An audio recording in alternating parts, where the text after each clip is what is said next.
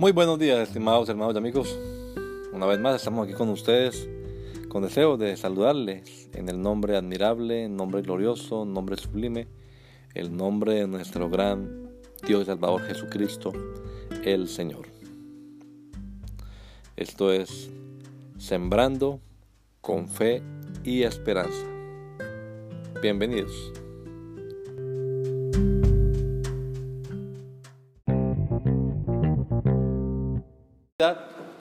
En el libro, o la carta más bien, que escribió el apóstol Pablo a los romanos, el capítulo número 10. La carta que escribiera el apóstol Pablo a los hermanos en Roma, el capítulo número 10. Voy a leer unos versículos de la palabra y ustedes van a escuchar atentamente lo que voy a leer. Desde el versículo 12 dice, porque no hay diferencia entre judío y griego pues el mismo que es Señor de todos es rico para con todos los que le invocan. Porque todo aquel que invocar el nombre del Señor será salvo. Pero atención a estas preguntas. ¿Cómo pues invocarán a aquel en el cual no han creído? ¿Y cómo creerán en aquel de quien no han oído? ¿Y cómo oirán sin haber quien les predique? ¿Y cómo predicarán si no fueren enviados? Como está escrito, cuán hermosos son los pies de los que anuncian la paz, de los que anuncian buenas nuevas. Amén. Gente, tenga la amabilidad, hermanos. Versículo 17 dice, Así que la fe es por el oír y el oír por la palabra de Dios. Bueno, hay una creencia, una doctrina, podríamos decirlo, que muchas personas la, la, la abrigan en sus corazones y es la doctrina de la predestinación. Esa palabra predestinación está en la Biblia y también pues una doctrina acerca de ella pero no a la manera como algunos la entienden. Hay personas que creen que Dios ya determinó, Dios en su soberanía hablan de los decretos divinos, entonces ya Él decretó quién va a ser salvo y quién no. ¿sí? Entonces cuando nace un ser humano, cualquier mortal de los que estamos en la tierra, más de 7 mil millones, ya estamos planillados, ya estamos ahí listos, unos para ser salvos y otros para ser castigados perpetuamente en el infierno. Entonces se conoce como predestinación. Hubo un señor que la explicó eh, más ah, detenidamente y fue Juan Calvino. Y entonces algunos llaman a esa doctrina la doctrina calvinista, pero realmente no únicamente Calvino, Juan Calvino la explicó así, sino otros también, pero este fue como el más elocuente en explicarla y entonces muchos creen de esa manera. Los presbiterianos, por ejemplo, son personas que creen en la doctrina de la predestinación. ¿ya? Usted haga lo que haga, esfuércese si quiere, venga a todos los cultos y conságrese y trate de hacerlo, pero si al final Dios lo tiene para irse al infierno, al final se va a descarriar, se va a apartar y se va a ir para el infierno. O usted sea lo más malo que pueda, haga cualquier clase de cosas perversas Trate de vivir lo más alejado de Dios posible, que al final, si Dios lo tiene planillado ya listo, predestinado para salvación, al final de sus días, cuando usted vaya a morir, usted será salvo, le entregará su vida al Señor. Bueno, pero ese amén no es así, porque eso es lo que no creemos nosotros. ¿Ve? Eso es lo que no está en la palabra de Dios, es lo que quiero decirles, que algunos tienen así, eso es calvinismo, pero eso no es así porque eso anula nuestra propia voluntad y convierte a Dios en un tirano, convierte a Dios en alguien que obliga a usted a irse para el infierno aunque usted haya querido salvarse, y lo obliga a usted a salvarse aunque usted haya querido irse para el infierno. ¿Ya? Pues eso realmente no es así. Anula nuestra propia voluntad. Calvino no creía en el libre albedrío, o sea, en que usted decide, en que el ser humano tiene la capacidad de decidir. Y la Biblia sí explica eso. La Biblia sí explica que usted y yo tenemos la capacidad de decidir. O sea, que no digan ustedes, me vine para el infierno porque Dios me tenía para el infierno. O estoy en el cielo porque Dios me metió en el cielo. No, Dios quiere, dice la Biblia, que todos los hombres sean salvos y vengan al conocimiento de la verdad. O sea, el deseo de Dios, el plan de Dios es que toda la humanidad se salve, pero cada cual es responsable, cada cual tiene que decidir. Fíjese que la palabra de Dios nos dice que prediquemos la palabra, ir por todo el mundo y predicar el Evangelio a toda criatura. Está bien, predicamos a todo el mundo, pero no todo el mundo le salva, porque ¿quién le salva? Ahí dice, el que creyere y fuere bautizado será salvo. Entonces, la idea es que todo mundo, todo ser humano tenga la posibilidad de salvarse. Pero se salva quien obviamente obedece a la palabra de Dios, quien la cree. Hay una confusión de pronto entre la llamada predestinación, que es lo que traté de explicar al principio, y la llamada presencia de Dios. Presencia de Dios es una palabra que también está en la Biblia y significa conocimiento previo. O sea, Dios ya sabe todas las cosas. ¿Ya? Dios lo sabe todo. Dios sabe cuál es el destino de cada uno de nosotros, porque Él lo conoce todo. Para Él no hay tiempo, para Él no hay ni pasado, ni presente, ni futuro. Dios está en una eternidad. Así que Dios lo sabe todo. Entonces, algunos confunden esa presencia de Dios, que Dios ya sabe si yo me voy a salvar o si me voy a perder eso ya lo sabe Dios. Con la, la presencia la confunden con la predestinación, que es que Dios me tiene listo para irme para el cielo o me tiene listo para irme para el infierno. Y entonces le digo, anula la decisión humana y le echa toda responsabilidad a Dios, convirtiéndola a Él en un títere o en un tirano que hace con nosotros lo que a Él se le ocurra hacer, lo que le haya placido hacer, pero que usted y yo no decidimos. Eso no es verdad. Ustedes y yo todo ser humano tiene la capacidad de decidir. Desde el principio, cuando Dios creó al ser humano en el huerto del Edén, Dios le dio un mandamiento, ustedes saben. Pero el hombre tiene libre albedrío, el hombre decide. Entonces Dios no obligó a Adán y Eva a pecar. O Dios no tenía ya establecido, voy a decretar que Adán y Eva me desobedezcan y le crean a la serpiente y hagan esto y coman el fruto que les dije que no comieran y mueran. Eso no lo determinó Dios. Eso fue decisión del ser humano. Por eso las consecuencias vinieron sobre él, no sobre Dios, porque Dios no decretó ni determinó eso. Entonces es importante que nosotros entendamos bien que somos responsables, cada uno de nosotros, yo y usted, somos responsables ante Dios por lo que decidamos. Dios respeta esa decisión nuestra.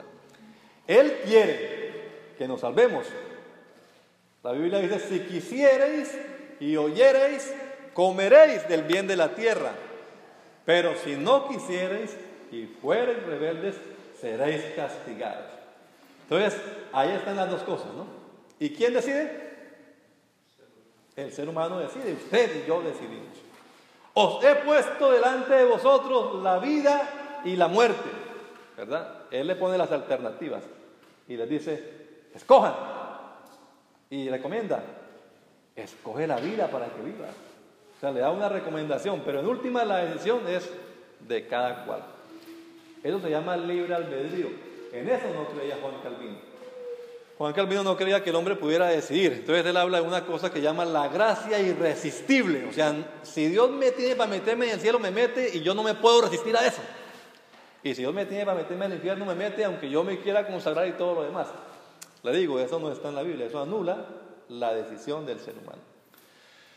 Cuando Juan Calvino en el siglo XVI comenzó a predicar esta doctrina, entonces las iglesias que, se aferraron a esta doctrina dejaron de predicar la palabra de Dios. Dejaron de hacer misiones. Las misiones se bajaron un poco. Porque razonablemente dijeron, pero ¿para qué entonces predicar? O sea, ¿para qué gastamos tanta plata en ir a anunciar a los pueblos ¿Para qué el esfuerzo? ¿Para qué tanto sacrificio? Si al final quien decide es Dios. Entonces, si Dios tiene para salvarlo, pues lo va a salvar. Y si lo tiene para condenación, pues ¿para qué gastamos tanto en las misiones? Eso provocó eh, ese estancamiento de las misiones, hasta que luego otro señor, otro de los teólogos famosos de esa época, llamado... Ah, se me fue la palabra, el nombre ahora. Bueno, uno por allá de Holanda salió diciendo, no, no, no, el hombre sí tiene libre albedrío, el hombre sí tiene la capacidad de decidir. Y por eso es necesario predicar la palabra de Dios. Arminio, se llamaba el Jacobo Arminio. Jacobo Arminio comenzó pues a, predicar y a refutar la doctrina del calvinismo, la doctrina de la predestinación, a decir, el hombre sí tiene la capacidad de decidir. Por eso o recibe beneficio o recibe castigo, porque es él quien decide. Entonces lo que hacemos cuando predicamos la palabra de Dios es darle la oportunidad de que decida. Y entonces otra vez se volvieron a avivar pues las, ah, las misiones a, a nivel mundial. Este texto que hemos leído acá en la palabra de Dios en Romanos nos habla entonces no de la predestinación, sino de la oportunidad o de la capacidad que tiene cada ser humano de decidir. Les voy a leer una vez más, ahora que ya eh, hice la introducción de, esta doctrina de la predestinación, como no está en la palabra de Dios, porque en la palabra de Dios sí está la doctrina de predestinación, pero Dios no predestinó a cada ser humano para irse para el infierno, para irse para el cielo, sino lo que Dios predestinó para salvación, desde antes de la fundación del mundo ya Él lo había predestinado todo fue un medio para salvar al ser humano, un medio para rescatar al hombre. Eso sí ya está predeterminado por Dios. El medio para salvación de la humanidad entera en cualquier parte del mundo, como vamos a explicarlo ahora, es el Evangelio de Jesucristo. Ningún otro ser humano se puede salvar de otra manera, porque ya hay un medio predestinado para salvar. Como cuando usted se va a ir para, digamos que va para Miami, pero usted subió en un bus equivocadamente que va para Nueva York. ¿Usted llegará a Miami? Por supuesto que no. El bus ese va planillado, está predeterminado a llegar a Nueva York. Así que su destino, aunque usted quisiera ir para Miami, yo quiero ir para Miami, pero se subió en el bus equivocado. Va a llegar a Nueva York. Entonces, lo que está determinado es el medio de salvación, que es Cristo. Siempre que usted encuentra en la Biblia, en las eh, cartas de Pablo, sobre todo la palabra predestinación, aparece esas dos palabras, en Cristo. Entonces Él nos predeterminó en Cristo. Yo me monté en el bus que va para el cielo. Entonces sí puedo descansar, echarme a dormir en el bus, porque ese bus llegará al cielo. ¿Ve? Estoy ya metido en un medio que va predeterminado para llegar al cielo. Pero si me subo en el bus equivocado, pues también estoy predeterminado para llegar a otro lugar. Pero no es cada persona particular o individualmente, sino que usted decide si se sube al bus o si se baja del bus. Les voy a leer una vez más ahora sí este pasaje, escuchen bien por favor. Porque no hay diferencia entre judío y griego. Con estas dos palabras, él quiere decir, todo ser humano es igual. Porque para los judíos existían dos tipos de personas o dos razas, digamos, los judíos y los que no eran judíos. Ahí estaban todos. La palabra griego aquí quiere decir que no es judío. Pero aquí está hablando de todo ser humano. No hay diferencia entre ningún ser humano. Pues el mismo que es Señor de todos, porque hay un solo Señor, ¿verdad? Hay uno que es dueño absoluto de todo. Aunque la gente diga, yo no, yo no tengo Señor, yo no tengo dueño. Hay uno que es soberano en todo el mundo, en todo el universo, que es Dios. El mismo que es Señor de todos, es rico para con todos los que le invocan. Porque todo aquel que invocare el nombre del Señor será salvo. Así que ahí nos está diciendo que para salvación, fíjese, lo que hay que hacer es invocar el nombre del Señor. Ese Señor, por supuesto, de quien está hablando aquí es Jesucristo. La Biblia dice que al final de todo, toda lengua confesará, toda rodilla se doblará y toda lengua confesará estas palabras. Jesucristo es el Señor. Eso es lo que dirá todo el mundo al final. Los que incluso no le reconocen ahora, lo dirán en aquel entonces. Toda lengua confesará, Jesucristo es el Señor. Pero ya en ese entonces será demasiado tarde porque lo harán cuando, vengan que, cuando vean que Cristo venga a este mundo a gobernar. Ya no habrá oportunidad para salvación. La oportunidad para salvación es ahora.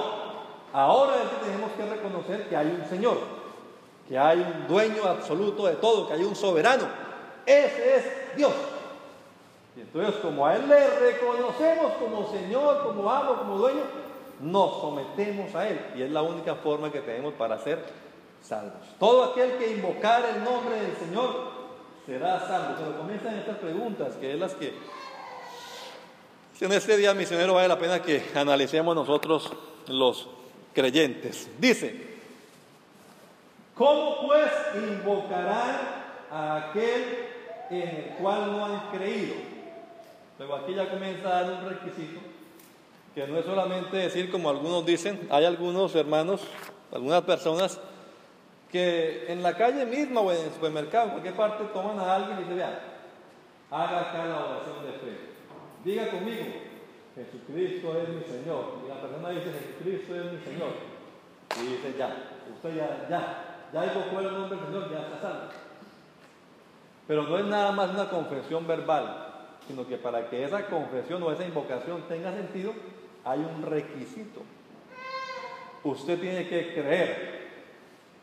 Y entonces ahí siguen las preguntas. ¿ve? Bueno, ¿creer qué? Entonces, el texto no para ahí, sino que dice, ¿y cómo creerán en aquel de quien no han oído? Entonces, alguien tiene que haberle explicado quién es Jesús, para que esa persona pueda creer en Jesús. O sea, tiene que haber oído primero acerca de Jesús. Pero para que pueda escuchar, alguien tiene que hablar. Y entonces viene la otra pregunta. ¿Cómo oirán sin haber quien les predique. Y ahí es donde ustedes y yo, hermanos, entramos a jugar un papel ah, protagonista. Si nos callamos, pues la gente no va a oír, ¿verdad? Si no abrimos nuestra boca y hablamos de Jesús, la gente no va a oír de Jesús. Y si no va a oír de Jesús, pues ¿cómo va a creer en Jesús? Y si no creen en Jesús, pues ¿cómo van a decir, Jesús es mi Señor, aunque lo repitan porque otros lo digan, ellos no han oído de Jesús, no han podido creer en Jesús, porque nadie les ha hablado acerca de ese Jesús del cual deben creer. Esa es nuestra responsabilidad. Y la otra pregunta es, ¿cómo predicarán si no fueren enviados? Pero usted y yo no, puede, no podemos decir, estoy esperando que Dios me envíe a predicar, porque seguramente entonces quien diga eso no ha leído la Biblia. Desde que Jesús ascendió a los cielos, dejó la tarea que es la que estamos mencionando ahora cuando hablamos de la gran comisión o el culto misionero de hoy, que es la tarea de predicar la palabra, ir por todo el mundo y predicar el Evangelio a toda criatura. Y que se predicase en su nombre el arrepentimiento y el perdón de pecados a todas las naciones, comenzando desde Jerusalén y me seréis testigos en Jerusalén, en toda Judea, en Samaria y hasta lo último de la tierra. Id y haced discípulos a todas las naciones. Esos son los textos que se conocen como la gran comisión, la tarea. O sea, Jesús ya nos mandó a predicar a los que creemos en Él. Hemos sido enviados. Así que ahora nuestra tarea es obedecer a ese llamamiento o a esa invitación o a esa orden de parte de Dios de predicar la palabra de Dios. Solo así la gente podrá tener la oportunidad de creer en Jesús. Como está escrito, cuán hermosos son los pies de los que anuncian la paz, de los que anuncian buenas nuevas. ¿Sabe que la palabra evangelio significa eso?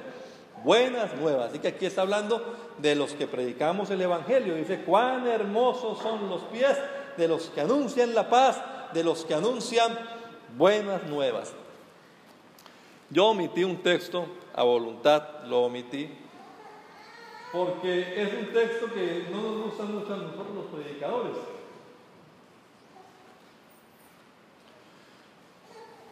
Porque uno quisiera predicar y que todo el mundo se convirtiera. Uno quisiera predicar y que todo el mundo dijera, uy, eso es lo que yo estaba esperando. Claro, eso es con lo que yo he soñado y le entreguen su vida al Señor y se cambien de vida, en fin. Pero este texto dice, mas no todos obedecieron al Evangelio. Pues Isaías dice, Señor, ¿quién ha creído a nuestro anuncio? O sea, Isaías se está quejando. Señor, pues estoy predicando, pero nadie cree. Es un texto muy eh, Sí, muy triste, muy, no es como uno, un texto que uno se quiere aprender de memoria y citarlo a toda hora, ¿no? Como Jehová es mi pastor y nada me faltará. Es decir, nos anima mucho, pero este, pues no, no nos gusta predicarlo mucho porque habla de una dura realidad, que no todo mundo, aunque escuche la palabra de Dios, va a creer. Eso es triste. Pero igual, aunque ese pasaje esté ahí, nuestra tarea es predicar la palabra de Dios. Al principio de esta carta, le voy a leer un versículo en el capítulo 1 de la carta a los romanos. El apóstol Pablo está haciendo mención de una tarea o una responsabilidad que él asumió de parte de Dios de predicar el Evangelio a todas las personas. Y entonces dice,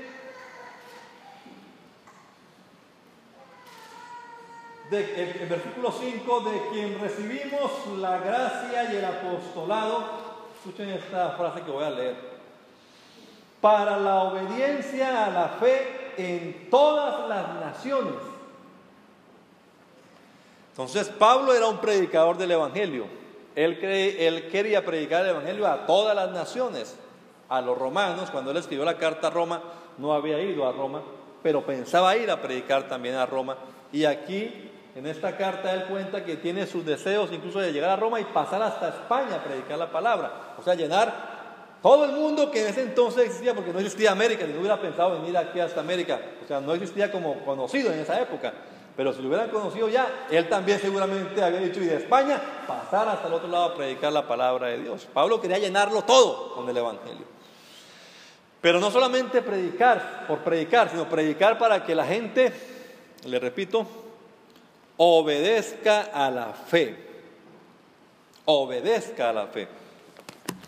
No es solamente decir Jesucristo es mi Señor y ya. Esa palabra o esa frase Jesucristo es mi Señor, si es verdad, implica muchas cosas.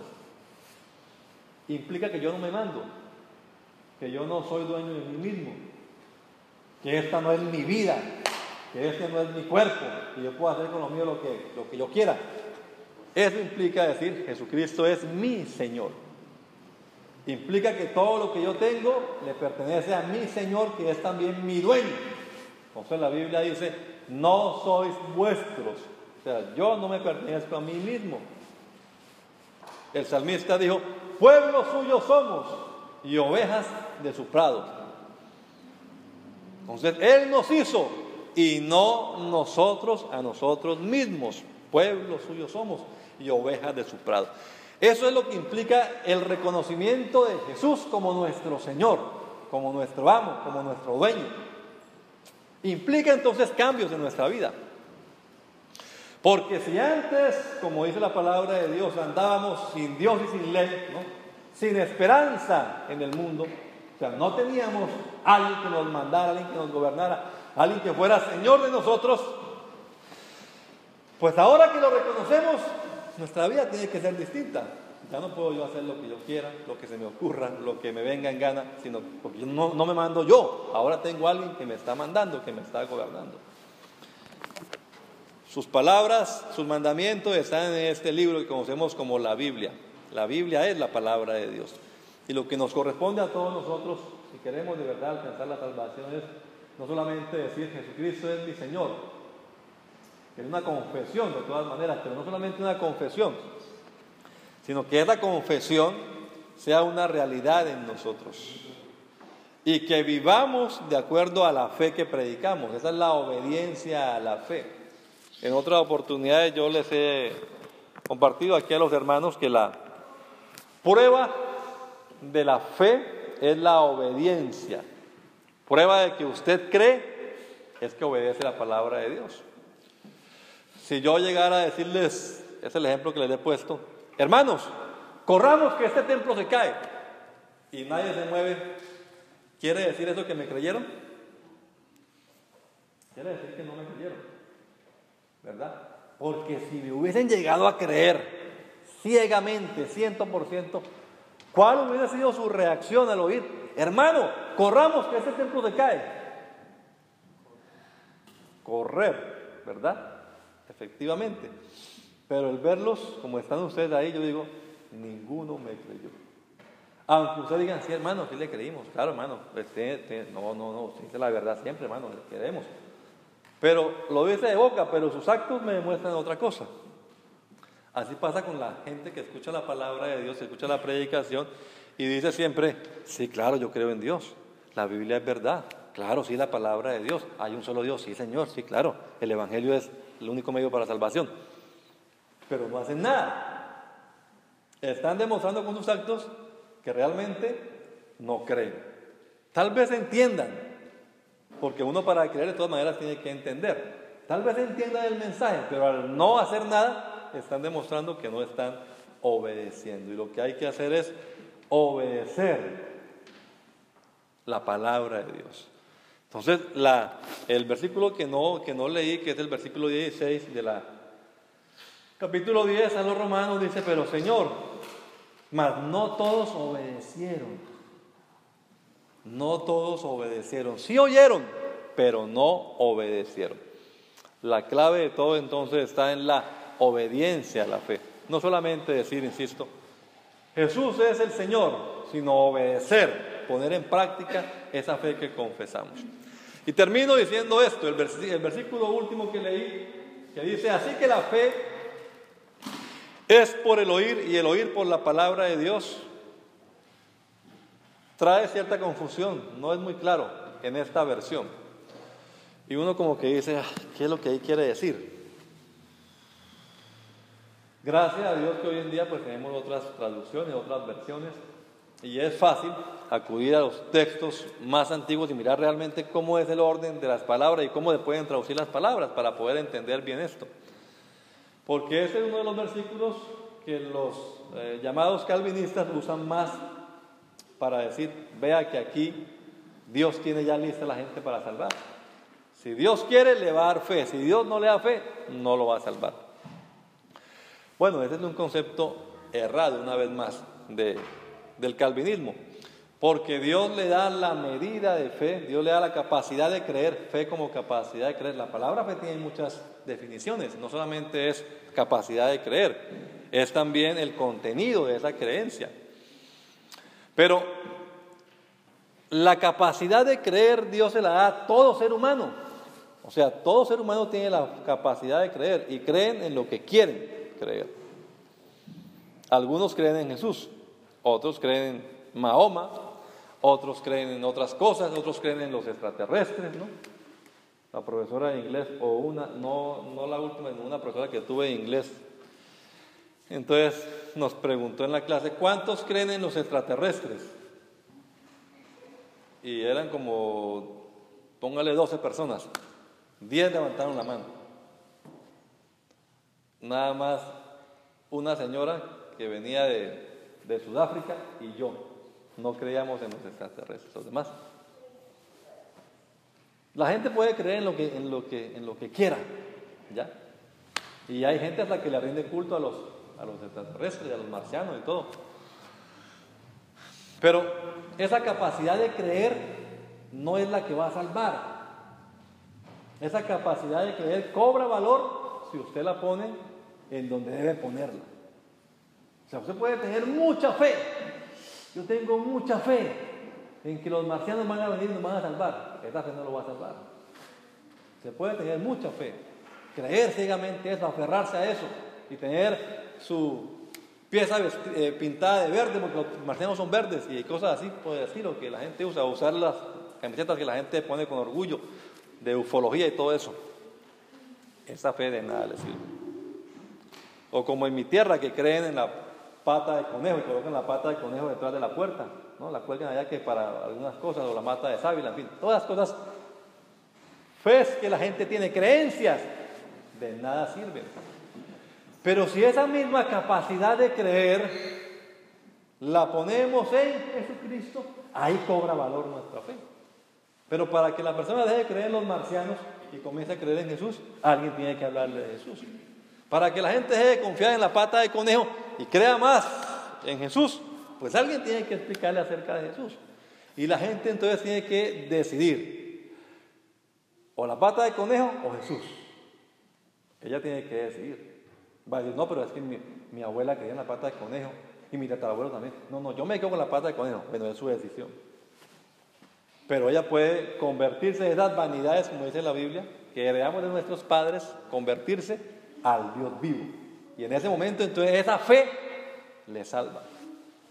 O sea, esa creencia, esa fe en Jesús la va a llevar a la obediencia, a la fe. Ya deja de creer en todas las cosas y comienza a creer en Jesús.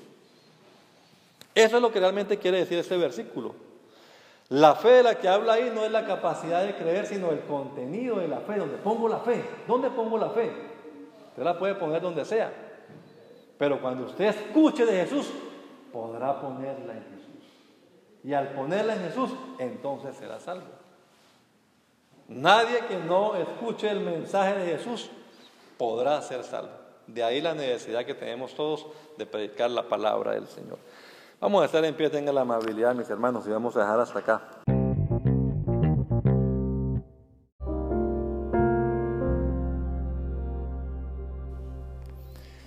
La Iglesia Pentecostal Unida Latinoamericana en Baltimore nos estamos reuniendo en la 8301 Liberty Road. 8301 Liberty Road, Windsor Mill, Maryland 21244. Y nuestras reuniones son los días domingo a las 8 de la mañana domingo 8 de la mañana tenemos el servicio de adoración, alabanza y enseñanza de la palabra de Dios. Venga juntamente con su familia y allegados. Serán todos bienvenidos a nuestra reunión dominical. Recuerde, Jesucristo es el verdadero Dios y la vida eterna. Primera de Juan 5:20.